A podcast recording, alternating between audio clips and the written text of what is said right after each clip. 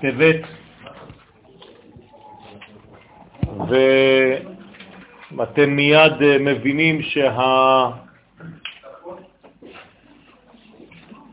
שהקשר דווקא למקום הזה, אנחנו נראה שיש קשרים למה שאמרה לימור בדבריה, וכמובן שאנחנו מכוונים לעילוי נשמתו של דוד אל, והשיעור נכתב אה, בשבילו באופן מיוחד.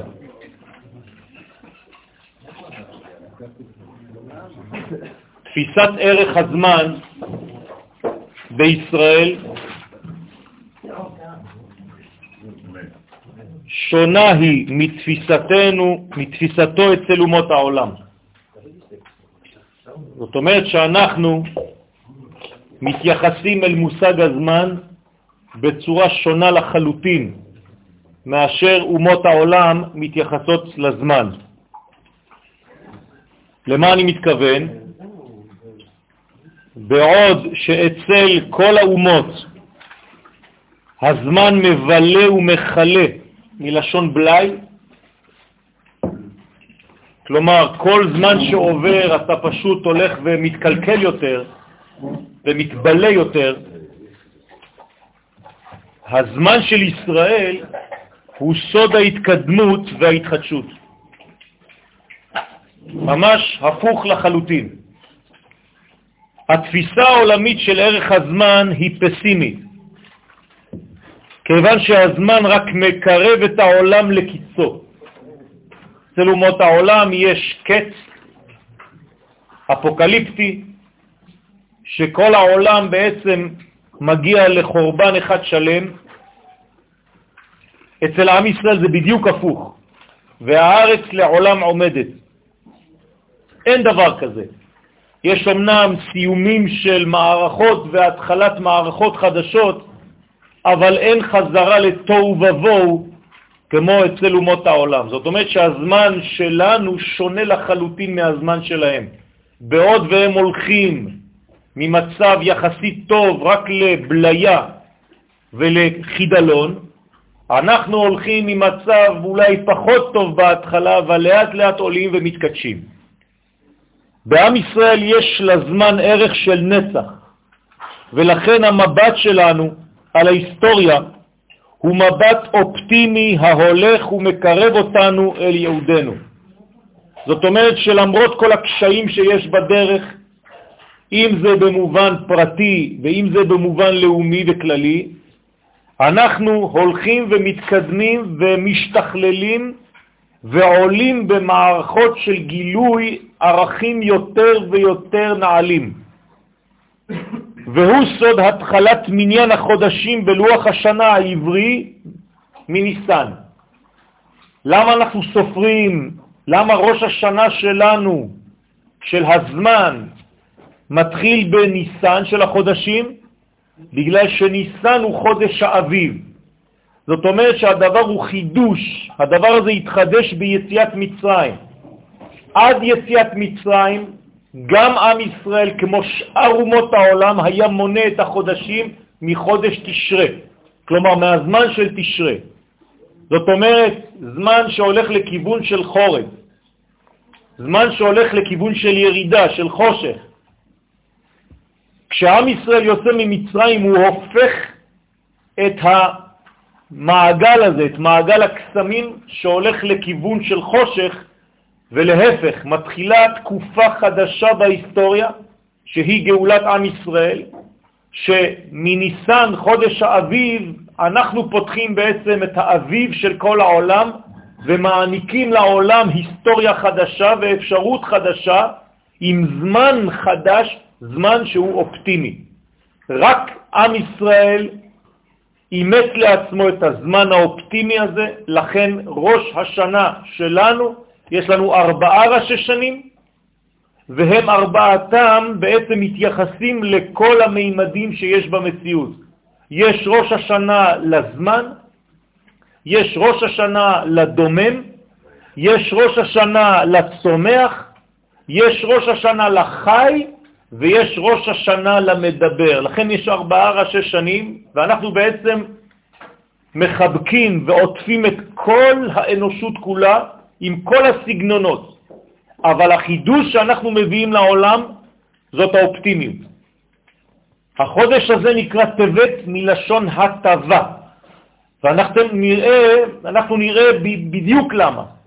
כי החודש הזה הוא לא פשוט, ויש לנו את האפשרות להפוך אותו מהמצב הלא כל כך טוב שהוא נמצא בו בגלל כמה אירועים בהיסטוריה ובגלל התוכן שלו הפנימי, ואנחנו מסוגלים להפוך אותו, וזה ממש בכיוון של מה שאמרה לימור. חודש האביב סימן לתקווה ולצמיחה מחודשת.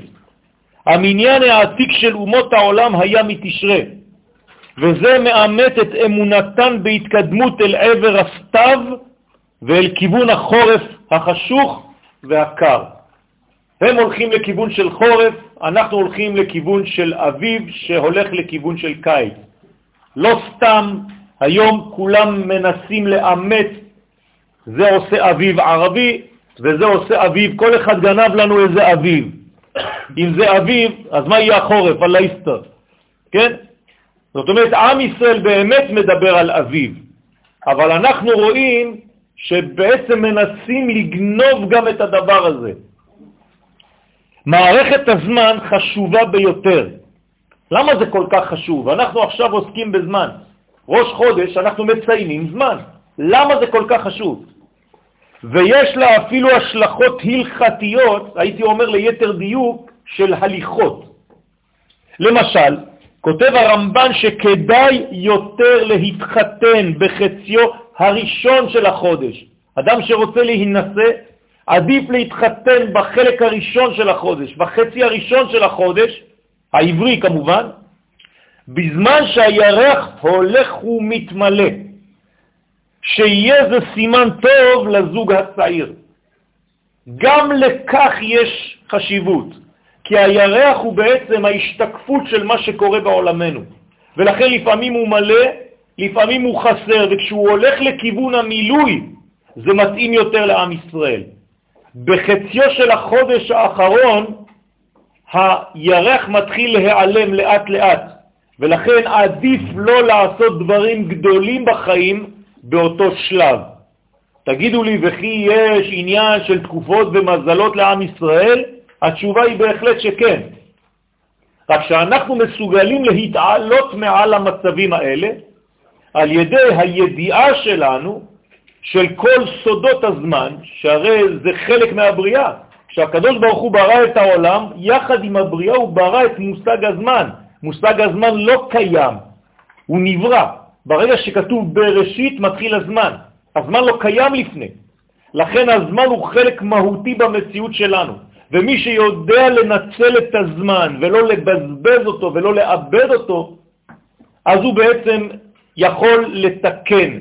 ומי שחד ושלום מבלה, כן, מלשון בלאי ובליה, כן, אבל גם בבילויים של היום יש הרבה בליה והבל, אז חד ושלום במקום לתקן, הזמן שלו הופך להיות סתם זמן מבוזבז, שבמקום לתקן אז הוא מאבד את התיקון הזה.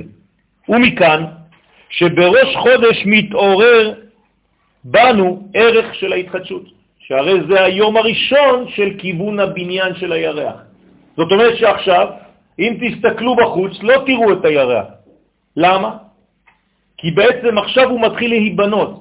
אבל עצם העובדה שאנחנו יודעים את זה, שאנחנו הולכים לכיוון של מילוי, זה כבר סימן טוב. ולכן ראש החודש אצלנו הוא תמיד כשהירח נמצא במצב של התחלת המילוי שלו. זאת אומרת שגם כאן גנוז הפן האופטימי שלנו, שאנחנו תמיד הולכים רק לכיוונים של בניין. אף פעם אנחנו לא מציינים את הדעיכה, את הנפילה ואת חז ושלום את כל הקלקול. לכן חשוב מאוד לדעת להיות ביחד עם כל היקום כולו שהרי אנחנו לא מנותקים מהיקום, וכל מה שקורה ביקום בעצם משתקף בנו בזעיר אנפין, ואנחנו צריכים להיות חלק, כי אנחנו בלאו הכי חלק מהמערכת הקוסמית הגדולה הזאת.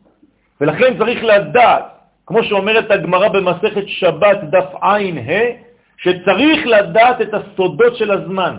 ומי שלומד לאט לאט מבין ומשתווה לעניין של כל מה שקורה ביקום בזמנים המיוחדים. כל זמן יש לו סגולה משלו.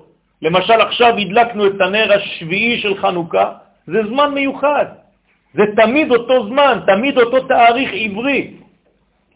והוא מציין נקודה מאוד מיוחדת, שלא יכולה להיות לא אתמול ולא מחר, זה עכשיו.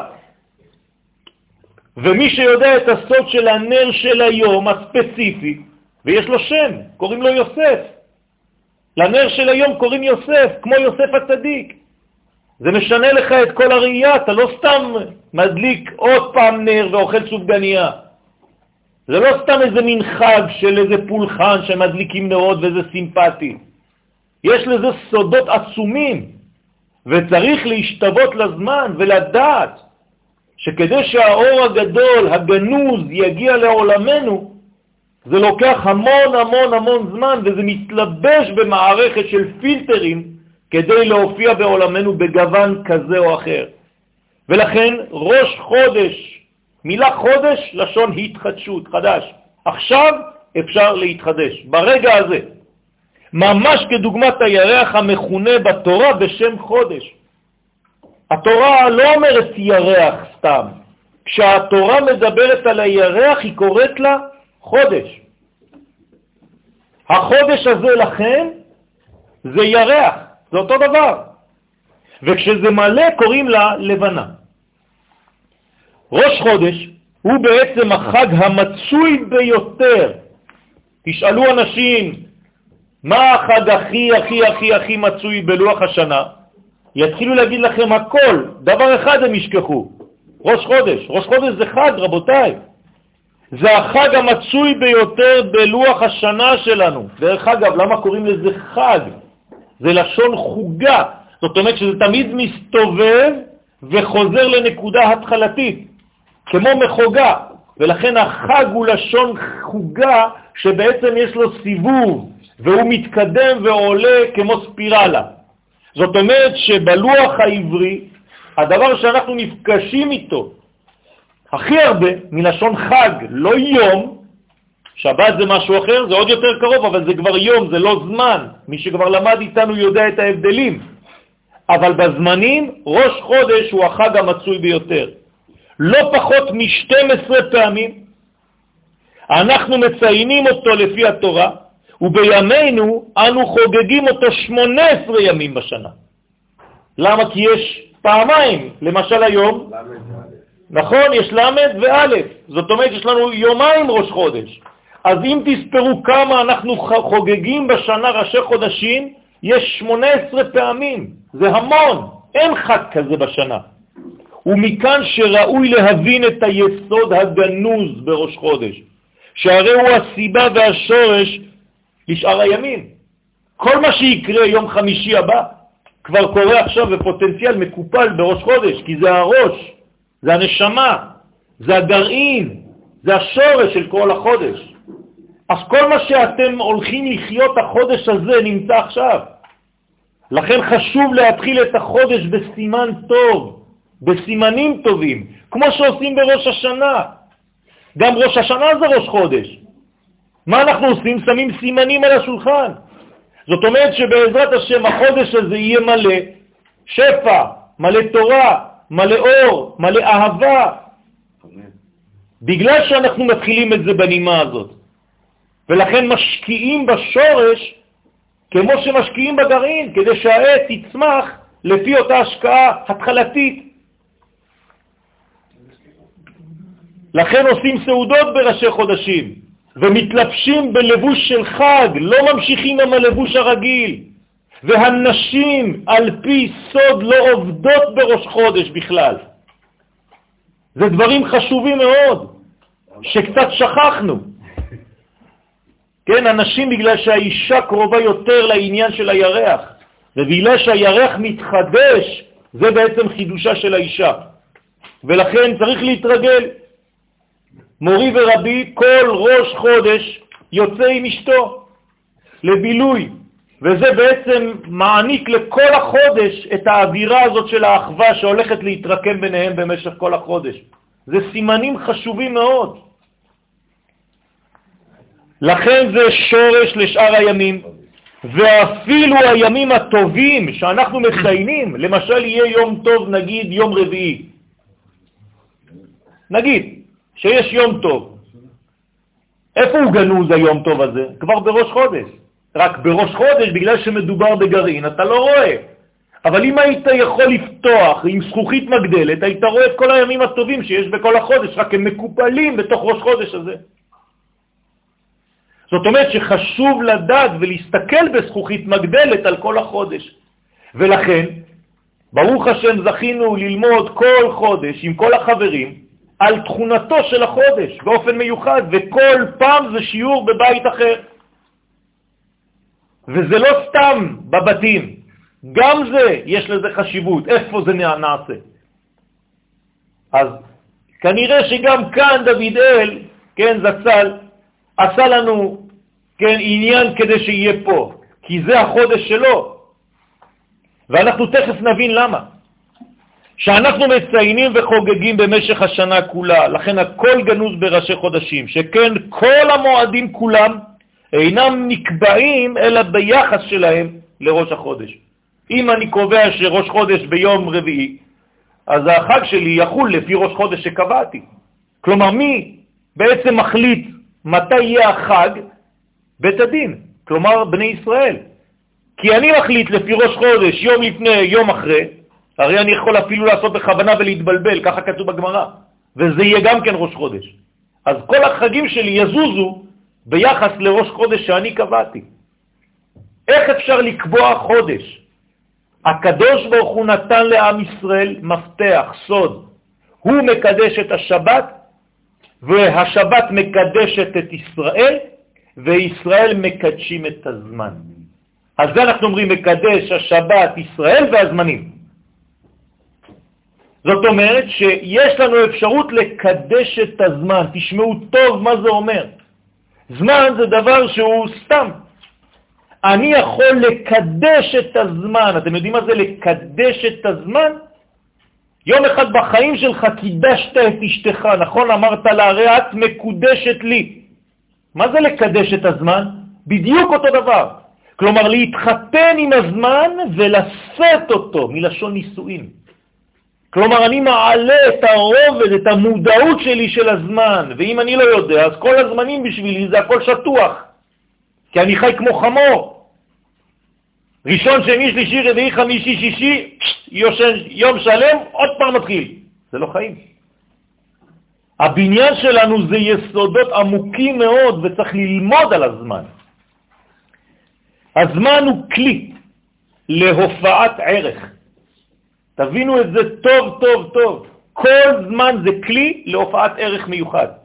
הזמן הוא מן הסודות העמוקים ביותר של הבריאה, ולפי חכמי הקבלה הוא מציין את מידת הרחמים. מה זה רחמים? זה רחם, זה כמו אישה שנושאת בקרבה תינוק, עובר. הרחם ברבים זה רחמים. בשביל מה האישה מעוברת במשך תשעה חודשים? לתת זמן לעובר לעבור, לכן קוראים לו עובר, מלשון עבר, הוא עובר ונהיה עברי. זאת אומרת שהעובר בתוך הבטן של אימא שלו הוא במעבר, אבל המעבר הזה הוא חשוב, היא נותנת לו אפשרות להסתגל למציאות העולמית, כי הוא בא ממדרגה של עולם הבא. וכדי לרדת ולהתגלות בעולם הזה לצורך התיקון, שהרי אותיות תינוק זה אותיות תיקון, ואם הוא לא מתקן זה ניתוק, חז ושלום, זה אותן אותיות, אז כל היותנו כאן זה בשביל לתקן. ואם חז ושלום אנחנו לא מתקנים, אנחנו מנתקים ומתנתקים, ואנשים לא מבינים את זה. זה סוד הרחמים, מלשון רחם. כלומר, נתנו לנו זמן, לכל אחד יש זמן קצוב בעולם הזה כדי לעשות את עבודתו ולגלות את היעד שלו.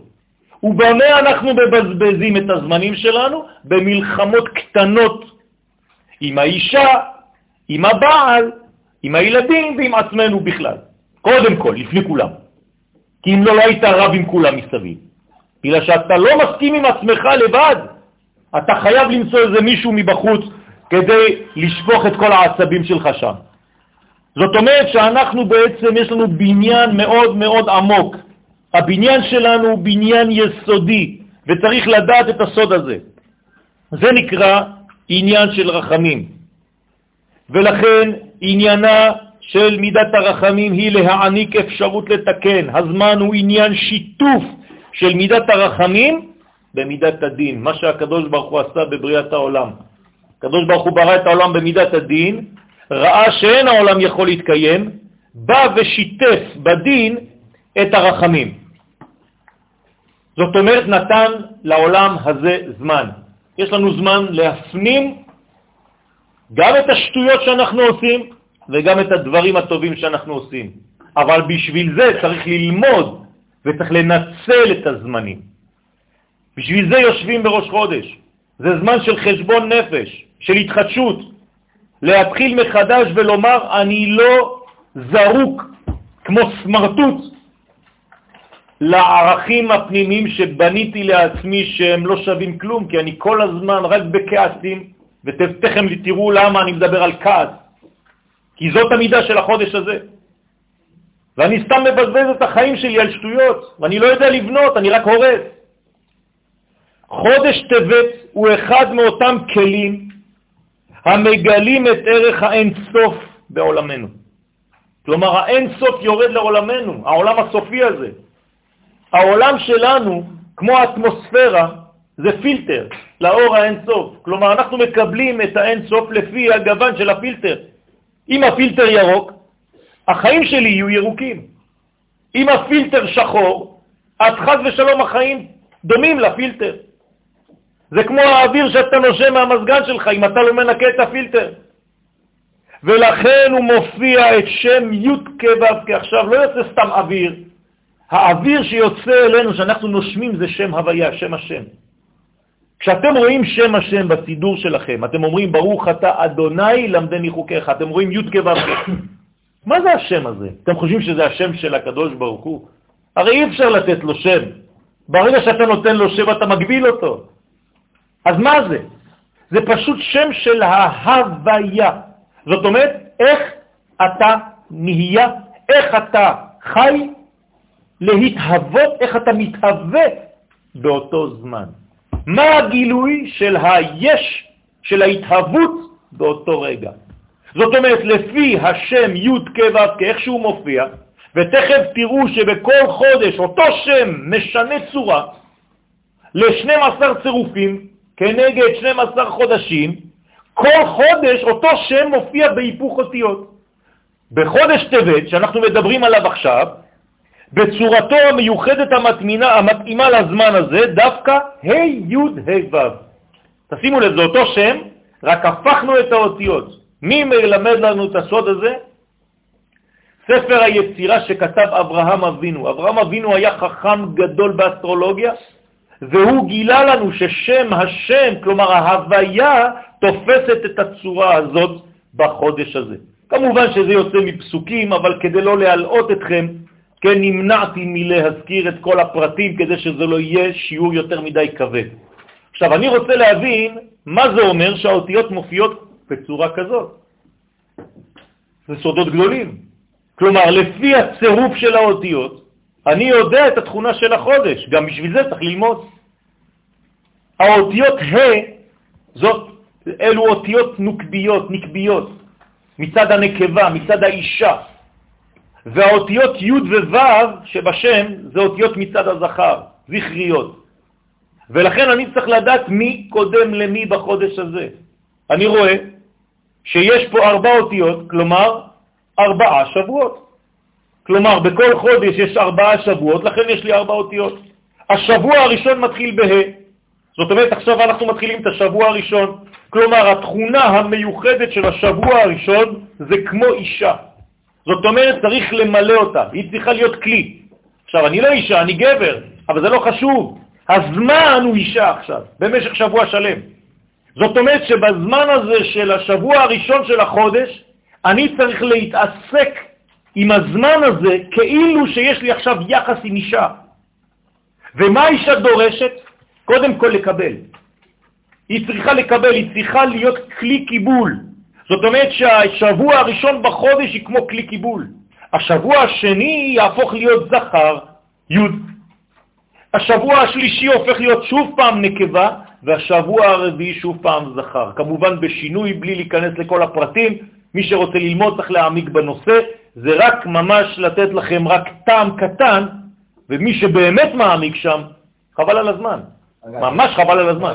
אני צריך להיות הפוך מהאותיות? מה? אני צריך להיות הפוך מהאותיות? אתה כמו אותיות, אתה משתווה לאותיות. זאת אומרת שאם עכשיו השם מופיע בצורה כזאת, ה' י' ה' ו', במקום י' כ' ו' כשאתה רואה כל הזמן בסידור שלך, תדע לך שזה השם של החודש. ולכן אומרים לנו חכמים, במוסף של ראש חודש, תכוון בשם המיוחד של החודש הספציפי שאתה מתכוון עליו. כלומר, היום בבוקר, בתפילת מוסף, כתוב מקדש ישראל והזמנים וראשי חודשים, כשאתה אומר ברוך אתה השם מקדש ישראל וראשי חודשים, אז כשאתה אומר ברוך אתה השם, אומר האריזה, תסתכל בצירוף המיוחד של החודש. כלומר, היום בבוקר היה צריך לחשוב ה' י' ה' ו'. גם מחר בבוקר. ואומר הארי הקדוש, מי שלא יודע את זה, עליו נאמר, יקראני, כן, ולא אענהו חס ושלום. למה? הרי כתוב הפוך. מי שקורא לי, אני עונה לו. למה? אסגבהו כי ידע שמי, כי הוא יודע את השמות. הוא יודע את הסוד של השמות האלה. אבל מי שלא יודע את הסוד של השמות, הוא חושב שיש איזה בובה למעלה, הוא מתפלל, יאללה בובה, תשלחי לי איזה משהו. זה לא חז, חז ושלום, זה, זה עבודה זרה. יש פה הרבה עניינים שצריך לפענח אותם, זה צופן. סדר האותיות משדר לנו שתכונתו הפנימית של חודש טבת היא הגמישות. הנה מפתח ראשון לחודש. בחודש הזה צריך להיות גמיש, והיכולת להשתנות בקלות יחסית. אם לא אתה כמו בול עץ, אתה לא זז, אתה תקוע. אלא שהדבר נכון לשני הכיוונים. כלומר, אתה יכול להיות בן אדם טוב ולהפוך לרע. מה שדורשים ממך בחודש הזה כמובן, זה להפוך מרע לטוב. את כל התכונות הרעות תהפוך לתכונות של טוב, והכל תלוי באדם. אכן, אנו רואים סתירות בחודש הזה. כן, סתירות מלשון ניגודים. ניגודים. ככל שאתה עולה בקודש, הניגודים יותר גדולים. כמו שכתוב, יושב בסתר עליון. למעלה בעליונים יש סתירות גדולות, אתה לא מבין. אבל מי שלומד יותר ויותר מעמיק והופך להיות דק בכל העניינים האלה. לכן, מה הם הסתירות? למשל, בעשירי בטבת, שזה יחול יום חמישי הבא, לא זה, יום חמישי עוד שבוע, זה עשירי בטבת, זה יום צום, נכון? למה אנחנו צמים? החל המצור על ירושלים. אתם יודעים מה זה מצור על ירושלים? אתם חושבים שירושלים זו עיר, נכון? בלבד. זה לא נכון. ירושלים זה רעיון, לפני שהוא הופך להיות עיר. כלומר, גם לי יש ירושלים בנפש הפנימית שלי. יש לך מצור על ירושלים שלך? אם יש מצור על הירושלים שלך, אז יש גם מצור על הירושלים מבחוץ. אתם חושבים שזה הכל מבחוץ? לי זה לא נוגע? לא. נבוכדנצר מלך בבל צר על ירושלים. זאת אומרת שיש בי, ביואל, כוח כזה שנקרא נבוכדנצר מלך בבל, ואוי ואבוי אם אני נותן לו לצור על ירושלים הפנימית של עצמי. שחז ושלום בשביל זה אנחנו צמים, ואתם יודעים שהצום של העשירי בטבת יותר גרוע מתשעה באב ומי"ז בתמוז. אתם יודעים את זה? עד כדי כך שאם היה חל הצום הזה בשבת היינו חייבים לצום. מה שאין כן בתשעה באב ובי"ז בתמוז, כי כתוב בעצם היום הזה, אסור לשנות אותו. כלומר, התכונה של החודש הזה היא מאוד קשה. למה? כי אפשר לצור על ירושלים. זאת הנקודה שצריך לשים לב עליה. בחודש הזה, ואני מזהיר ואני אומר לכולנו, היזהרו, בחודש הזה אפשר לצור על ירושלים שלנו, גם מבחינה לאומית, שלא תתפלאו אם יש איזה הצעה באו"ם או משהו, כי זה חוזר כל שנה, וגם בירושלים הפנימית שלי. ואני צריך לשמור על ירושלים, ותכף נראה גם איך. וחז"ל גזרו צום שהוא ביסודו חמור יותר מצום י"ז בתמוז ומצום תשעה באב. מצד שני, זה הצד השלילי עכשיו, עכשיו מצד שני, צד חיובי, על פי יסודות האריזל, חודש טבת מזוהה עם ספירת הכתר. זאת אומרת שזה חודש כל כך עמוק, כל כך עליון, והוא הזמן המתאים ביותר לתיקון היסוד. מה זה תיקון היסוד? בדיוק הנר שהדלקנו היום. זאת אומרת שבחודש הזה אפשר לתקן את כל היחסים שלנו בין אחד לשני. זה הזמן האמיתי, יותר מכל השנה. אתם מבינים למה אנחנו קוראים בתורה בפרשיות האלה על יוסף והאחים? שזרקו אותו לבור? את מה הם זורקים לבור? את הקשר שלהם בין אחד לשני. כלומר, זרקת לפח את האפשרות שלך לאהוב את החבר שלך, את אשתך, את עצמך, את הילדים, את הילדות, את ההורים, את השכנים. זה שכחת. תשמע על המילים שאתה מוציא ליד אשתך, איך שאתה מתייחס אליה ואיך שאתה מתייחס לעצמך. אתה חושב שזה מה שבשמיים רוצים? אתם חושבים שאתם לבד? כלומר, הזמן הטוב ביותר לשכלל בכל אחד ואחד מאיתנו את תכונותיו של יוסף הצדיק. אני צריך להיות כמו יוסף הצדיק בחודש הזה. יוסף הצדיק זה כל הזמן דואג לחיבורים, כל הזמן דואג לשלום, כל הזמן פוחד ממה שיוצא לו מהפה כדי שלא לפגוע במישהו. זה החודש שלנו. לכן כל דבר שהוא רע אתה צריך לעשות לו הטבה. זה חודש טבת, חודש של הטבות. וזהו סודו של הצירוף ההפוך של החודש. תראו כמה זה מתאים למה שקרה עם דוידל. הרי הכל התחיל ביחס לא נכון, בזלזול, בצחוק, בלעג, בהכפשות, בגלל שהוא לא דומה לך, בגלל שמשהו אצלו שונה משלך. רבותיי, זה מתחיל אצלנו. אני מדבר עם עצמי בצורה לא נכונה, ועם כל הקרובים אליי. ואז כמובן שזה מתפתח ועובר לילדים חז ושלום, ואז אחר כך אנחנו מתפלאים למה יש כל כך הרבה שטויות בחוץ. הכל הופך להיות סתם אינטרנט, וירטואלי, אין כבר אמת. סיפר לי חבר מסכן שאיבד את אשתו, אשתו נפטרה, הוא קיבל 30 אלף לייקים בוואטסאפ ובפייסבוק וכל העניינים האלה. כשהוא היה בהלוויה שלו היו שלושה אנשים, מסכן. למה? כי כולם חברים בפייסבוק, זה לא עולה כלום. מרחוק. עושה לך איזה אצבע ככה, אתה חושב שהוא כבר חבר שלך. רבותיי, אנחנו צריכים לחדש את הבניין הזה, הלאומי והפרטי וה... חברתי בצורה חדשה לחלוטין. זהו סודו של הצירוף ההפוך של החודש, ה' י' ה' ו', שיש לנצל את הזמן הזה כדי להפך, כן, את כל התכונות הרעות שלנו לתכונות של טוב ושל בניין מחודש. דווקא בגלל זה זה מופיע בצורה הפוכה. אומרים לך, הנה זה הפוך, מה אתה צריך לעשות? כמו ילד קטן, אתה נותן לו משהו הפוך, מה אתה אומר לו? תדבר. זה מה שעושה לנו הקדוש ברוך הוא. נתן לנו צירוף הפוך, והוא אומר לנו, תשים את הדברים בצורה הנכונה. יפה, זה יוצא מפסוקים. זה יוצא מפסוקים. זאת אומרת, מלא פסוקים בתנ"ך, מהם לקח, זה לא מה שלא רציתי להביא כי זה קצת כבד, כן? אבל בכל חודש יש פסוק שממנו או בראשי תיבות או בסופי תיבות יוצא השם של שם הוויה.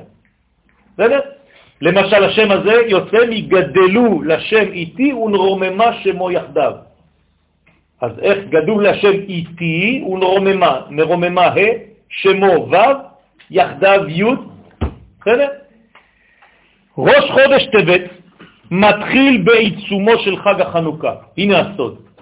תשימו לב, אם החודש הזה הוא כל כך קשה, אם הוא היה מתחיל במנותק מחג החנוכה, היה ממש קשה לתקן בו. מה עשה הקדוש ברוך הוא? הכניס לנו את ראש החודש ממש בעיצומו של חג החנוכה. למה? מה יש בחנוכה? אור גדול, אור של חיבור, של אהבה, של חמימות, של חום, של אווירה טובה, של אור של קודש שיורד לעולם שלנו ועושה שלום בעולם הזה. אז ראש החודש נמצא איפה? בתוך הנר של חנוכה. ובאיזה נר? בנרות השישי, השביעי, ואחר כך הוא נכנס כבר בשמיני. זאת אומרת שיש לנו בעצם שלושה נרות אחרונים של חנוכה ששייכים כבר לחודש טבת. למה? כדי שהראש של החודש המסובך הזה יהיה כבר גנוז לקדושה. והסיבה לכך היא כדי שסגולת האור הגנוז תשפיע על כל החודש המורכב הזה. ועל היות ראשו של החודש באמצע חנוכה נאמר ברמז, הלא הוא כמוס עימדי. זאת אומרת, אני לא רוצה לתת לו להשתולל, אז מה עושה הקדוש ברוך הוא? מכניס אותו תחת היד, אומר ראש חודש, הראש פה איתי. כל השאר של החודש דומה לראש, נכון? אז אם הראש נמצא בקדושה, אני עכשיו צריך לנצל עם האורות שיש לי עכשיו, עוד שני נרות יש לי, נר שהדלקתי עכשיו ועוד נר מחר שהוא כולל את כל הנרות. מחר זה נקרא זאת חנוכה, מחר בלילה. אם אתה מבין, אתה משליך, שופך על כל החודש את התכונה היסודית הזאת. כדי שיקבל מאת השם יתברך את הכלים המאפשרים לו להתמודד עם כוחו של עשיו. זה הכוח של החודש, השלילי. זה הפן השלילי של החודש, עשיו. עשיו הוא איש שדה, צייד. אתם יודעים מי זה הציידים האלה? כי ציד בפיו, הורגים אנשים עם הפה, החיים והמוות ביד הלשון. אתה לוקח את העשב הזה, ואתה לוקח אותו ושם אותו, רק את הראש שלו. איפה גנוז הראש של עשב? במערת המכפלה. בדיוק לפי הפסוק, הלא הוא כמוס עמדי. שמרנו את הראש של עשיו במערת המכפלה יחד עם יעקב אבינו. כל הגוף שלו בחוץ. חתכו לו את הראש. לכן זה מאפשר לנו להתמודד עם כוחו של עשיו הצובע את הזמן בגוונים של עצבות ושל דיכאון. הנה עשיו. עוד פעם, זה לא איזה דמות חיצונית. רבותיי, אם אתם בעצבות ובדיכאון רוב הזמן, עשיו שולט עליכם. שלא תתבלבלו, זה לא איזה מין שחקן תורני שנמצא שם. רבי שמעון בר יוחאי עליו השלום אומר שאנשים לא מבינים את הסוד הזה, הם חושבים שמדובר באירועים שעברו כבר, בתנ"ך, מה אכפת לי מהסיפורים האלה? בגלל זה הוא אומר, רוב האנשים נכנסים לבתי כנסת ריקים ויוצאים עוד יותר ריקים. למה? הם קוראים סיפור של העבר, הם לא מבינים שעשו נמצא בהם. אז אם אתה בעצבות ובדיכאון ובכעסים רוב חייך, כנראה שהכוח העשבי שולט בך חבל על הזמן. ועיקר הכוח הוא כידוע יוסף. אז את מי אתה צריך לעורר? את יוסף המכונה שטנו של עשב. אתה רוצה להצליח למגר את העשב הזה ממך. אתה רוצה להפסיק להיות בדיכאון וכל הזמן עצבני, כל הזמן כעסן. אתה צריך לעורר את הכוח של יוסף שהיום הדלקנו אותו. בנר הזה של עכשיו. אם אתה לא מבין את זה, אם אתה לא קונה לעצמך, מוכרים יוסף, יש חנויות למחירות של יוסף. זה בשיעורים. בשיעורי תורה מוכרים יוסף. נותנים לכם את זה. זה מתנה מהשמיים. זה אופטימיות, זה תוספת, זה אור, זה תקווה. זה נקרא יוסף. והוא שטנו של עשיו. זה השטן של עשיו. כלומר, גם עשיו, גם הכוח השלילי לא יכול לעמוד בפני יוסף. גם ראשו של עשיו נפרד מגופו. ונמצא גנוז במערת המכפלה יחד עם יעקב, בבחינת הלא הוא כנוס, כמוס עמדי. והמסר ברור, והוא שכדי לשלוט על המגמה של עשיו להפריד בין השמיים לבין הארץ, למה אנשים עצובים? למה אנשים דיכאוניים? למה אנשים כועסים רוב הזמן? בגלל שהם לא מחברים את השמיים ואת הארץ. בגלל שכל מה שקורה להם הם לא מבינים שזה מהשמיים, הם חושבים שהכל מנותק. עכשיו מישהו עזבן אותו, זהו, זה מה שהוא רואה פה. הוא לא מבין שהכל מגמה כלהביא אותו לתיקון. זה כמו עשיו, עשיו מנתק מהשמיים לבין הארץ, הוא לא רואה קשרים בכלל. יש לקושרו תמיד אל המגמה של יעקב ישראל, שהוא סוד ההתפתחות התמידית והתולדות הנקראות ברמז יוסף. אלה תולדות יעקב יוסף. אם אין לך תולדות של יוסף, אם אתה לא רואה את התקווה, את האופטימיות במה שאתה בונה, אם אתה לא רואה את המחר, אז מה אתה עושה בחיים? מה, אתה חי יום-יום רק עם הבוץ הזה שאתה נמצא בו? זה לא חיים של יהודי. עוד פעם, אנחנו חוזרים לזמן הפסימי של אומות העולם. אנחנו בזמן אופטימי, רבותיי. בזמן שמוסיף והולך, תראו את הנרות שלנו. החנוכיה בהתחלה הייתה עלובה, נר אחד היה. היום תראו איזה יופי, זה מתחיל להיות יותר ויותר מתפתח. כך ראש חודש טבת, שעלול להתפתח אל הכיוון של עשיו חז ושלום. ראשו נמצא מקושר לימי חנוכה. כלומר, למגמה של ישראל הרואה את העולם הזה כזירתו המרכזית של התיקון הגדול. אנחנו בזירה, אנחנו עכשיו עובדים. ומן העוצמה הזאת של שמונת ימי חנוכה, אנו שואפים כוח ומזרימים אופטימיות ותקווה אל תוך ראש חודש טבת, כדי לבשם ממנו את כל החודש כולו. עכשיו אתם צריכים לפתוח את הבקבוק הזה של הבושם. זה היוסף. יוסף מעלה ריחות, ריח טוב, בושם, כמו אבא שלו יעקב, ריח בני כריח שדה, אשר ברכו השם. עכשיו, עכשיו, זה היום, יש לכם יומיים, עכשיו ומחר. לא לבזבז את זה.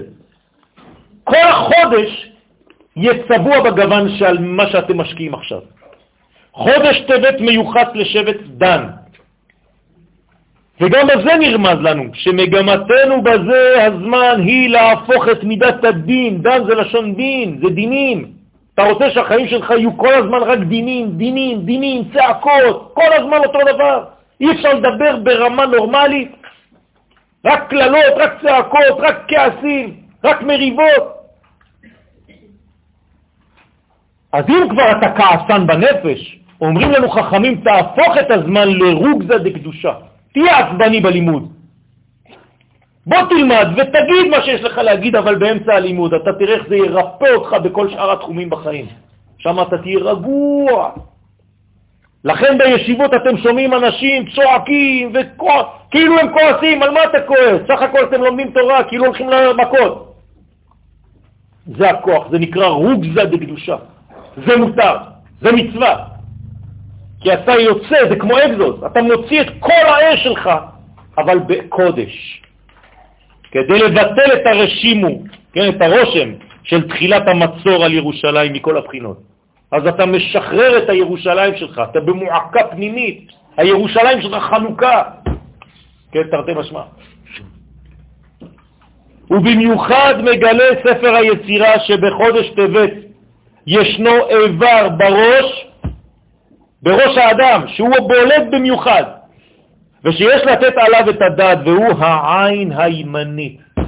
איזה יופי. דיברנו מקודם על העין, נכון? אותה אישה שראתה את העיניים של דוידל ואמרה שזה עיניים מיוחדות. מה זה עין ימין, רבותיי? אומר הארי הקדוש, זה סוד גדול. החודש הזה, אם היית רוצה להפוך אותו לאיברים, זאת עין ימנית. אתה יודע מה זה העין ימין, אומר האריזל? זה האפשרות שלך לראות את הטוב. תפסיק לראות רע כל הזמן. כל מה שאתה רואה, אתה כל הזמן מתעסק בראייה של הרע ולא רואה את הטוב. למה? כי חסר לך עין ימין.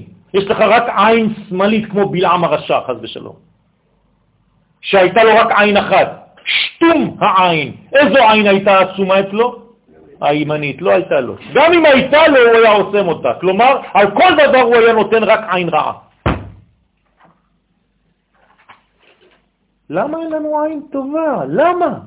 אתם יודעים מה זה עין טובה? הקדוש ברוך הוא אומר, הוא רואה בטוב ירושלים, תפסיק לראות רק את הרע. זה נקרא עין ימנית, וכתוב שם המליך אות עין, תשימו לב, עין כפירושה עין, ממש כמו עין, ברוגז.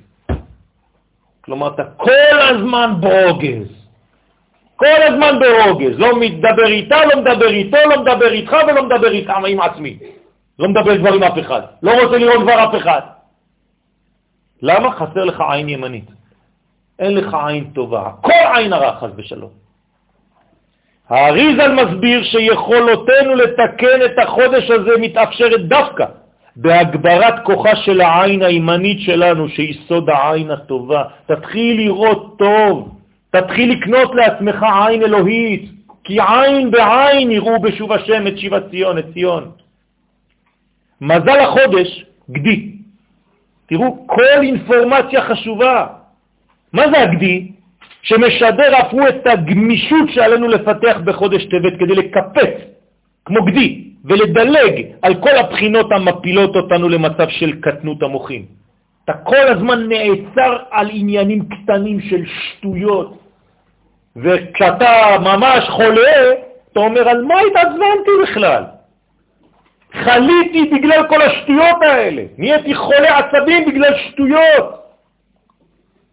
אז גמישות, לקפוט, כמו גדיים, תדלג על כל הדברים האלה, תעביר על מידותיך.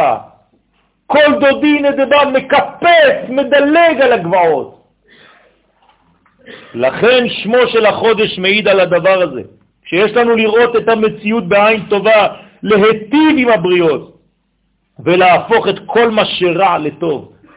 תאמין לי שאתה יכול להסתכל באותה מידה שאתה התפתחת רק לראות את הרע, תתחיל לראות טוב. ואם אתה רואה רע כל הזמן, זאת אומרת שיש לך אנרגיות טובות. אבל חבל, אתה רק מתבזבז, הכל הולך לרע. כבר אין לך כוח לבניין, מרוב שאתה עסוק בחורבנות. כמובן שהסכנות האורבות בחודש הזה, בחודש טבת, הן הכעס. כל זה אינפורמציות של הארי הקדוש, רבותיי, אין אפס פה. צריך להיזהר מאוד, לא לכעוס בחודש הזה. הרוגז, וכל המשיכות לכל התאוות למיניהן, שזה עבודה זרה בעצם, כי אתה חושב רק על עצמך, למה לא נותנים לי כבוד? חז"ל מגלים לנו שאסתר המלכה, תראו איזו אינפורמציה חשובה, דלקחה אל המלך אחשוורות דווקא בחודש העשירי שהוא כאמור חודש טבת. מה זאת אומרת? שהיא נחטפה. אסתר נחטפה מה זאת אומרת שהיא נחשפה? זאת אומרת שהכוח שלנו, שנקרא אסתר, שהוא בסתר המדרגה, הנשמה שלנו יכולה להיחטף חז ושלום בחודש הזה, אם אני לא שם לב. אתם רואים איך מתרגמים את ההיסטוריה למציאות? מה אכפת לי שאסתר נחטפה אצל אחשוורוש? אלא שאסתר קיימת בי, ואם חז ושלום אני לא שומר, אז יכולים לחטוף לי את האסתר הזאת, את הנשמה שלי. והמסר הטמון בדבריהם ברור, יש להיזהר שלא להיחטף בחודש זה על ידי כוחות זרים ליסודות הקדושים של עם ישראל. ערנות, הכל צופן. איך פרעה קרא ליוסף? צפנת פענח. מי שיודע לפענח צפנים. זהו. מי שלומד תורה בצורה כזאת ומפענח את הצופן, הוא רואה את התורה בעין אחרת לחלוטין. זה כבר לא איזה סיפור תורני שהיה פרימיטיבי.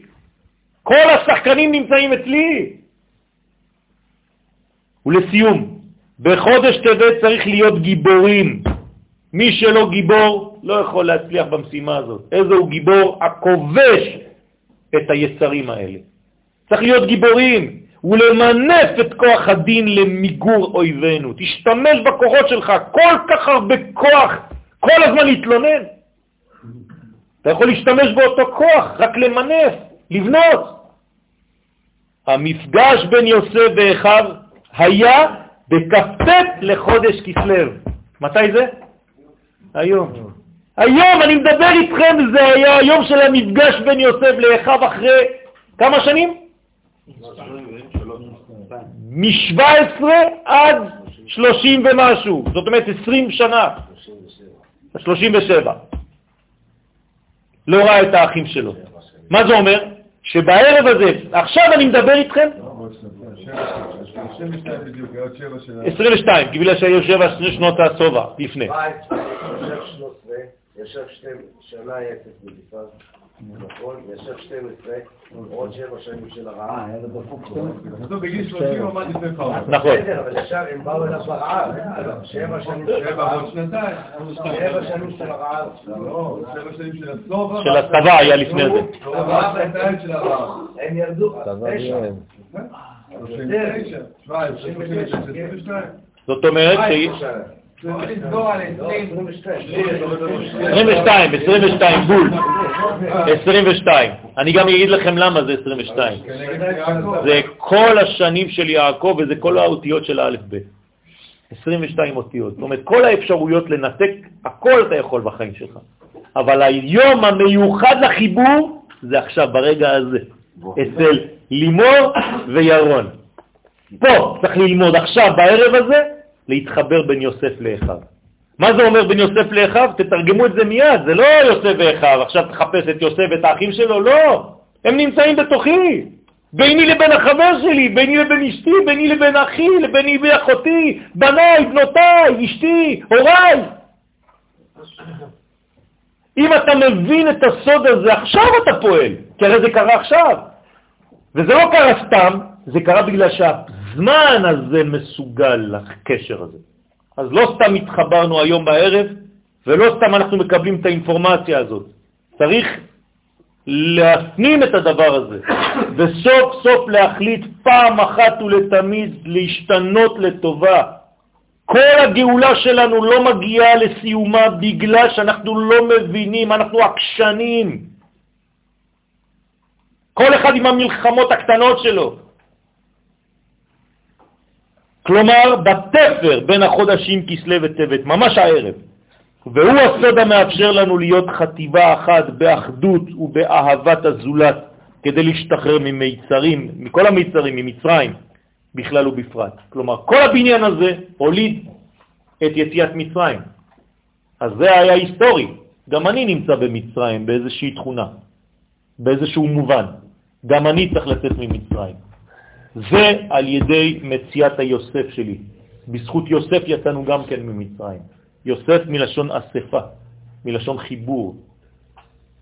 אז בעזרת השם, אם נפיק קצת את הלקחים, נראה כמה רוע יכול לבוא לעולם, וכמה טוב אם אנחנו יודעים להטיב ולהפוך את חודש טבת להטבת החודש, לעשות ממנו מנוף לחיבור ולהפנמה ולומר, עכשיו אני גיבור, עכשיו אני מחליט, ואתם יכולים, וכל אחד מאיתנו יכול, להחליט להיות גיבור ולהגיד, זהו, די, עכשיו נפל האסימון. בין כמה אני כבר? כמה זמן אני עוד חושב לחיות? עכשיו האסימון צריך ליפול, ונגמר, אתה צריך להיות אדם אחר, להתחיל בניין מחודש בעזרת השם לכיוון של טוב. יהי רצון שנעשה ונצליח, והקדוש ברוך הוא עלינו ירוויח, אמן כן יראה. מחר איזה נר יש? סליחה? אם היום יוסף, מחר מה? מחר זה מלכות, זה יהודה, זה כאילו מלך המשיח. אז הראשון זה חנה, כי בעצם זה השמינית, זה בעצם עולם הבא. אחרי זה זה אברהם, יצחק, יעקב, משה, אהרון, יוסף ודוד. כמו שבעה אושפיזים. רבי חנניה בן הקשיא אומר, רצה הקדוש ברוך הוא לזכות את ישראל, לפיכך ירבה להם תורה ומצוות שנאמר, אדוני חפץ למען צדקו יגדיל תורה ויאדיר.